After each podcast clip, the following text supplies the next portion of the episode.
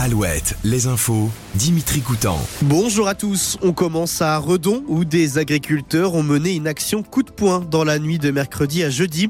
Vers minuit et demi, entre 5 et 10 agriculteurs se sont rendus vers la sous-préfecture pour déverser des pneus et de la terre devant la grille d'entrée. Mais au même moment, une patrouille de gendarmes se trouvait dans les parages. Certains manifestants ont été contrôlés tandis que d'autres se sont enfuis sans avoir déchargé leur benne. Par ailleurs, depuis 5 heures ce matin à Paris, plusieurs agriculteurs de la coordination rurale se sont installés sur la place de l'Étoile en guise de protestation. Selon BFM TV, l'un d'entre eux a été interpellé pour entrave à la circulation.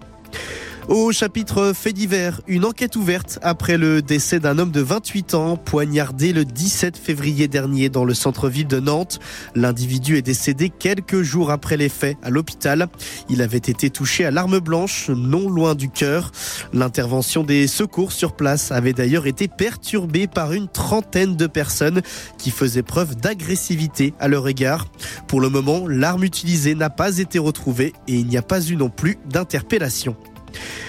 Les sports avec de la voile d'abord et l'Arkea Ultimate Challenge. Thomas Coville est donc arrivé hier après plus de 53 jours de course. Le skipper termine donc deuxième derrière Charles Caudrelier.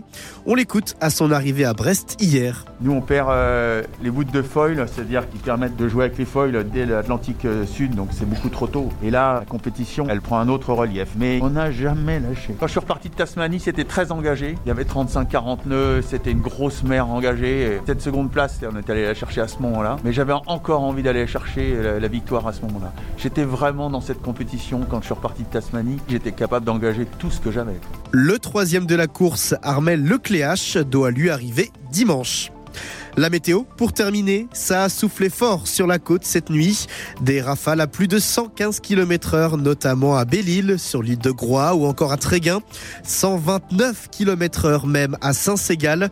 En Loire-Atlantique, on a relevé 103 km heure sur la pointe de Chemoulin. Côté ciel, de la grisaille et de la pluie au programme ce vendredi. 9 degrés en ce moment à Saint-Herblain, 8 à Rennes et Auray, 6 à Loudéac. Très bonne journée sur Alouette.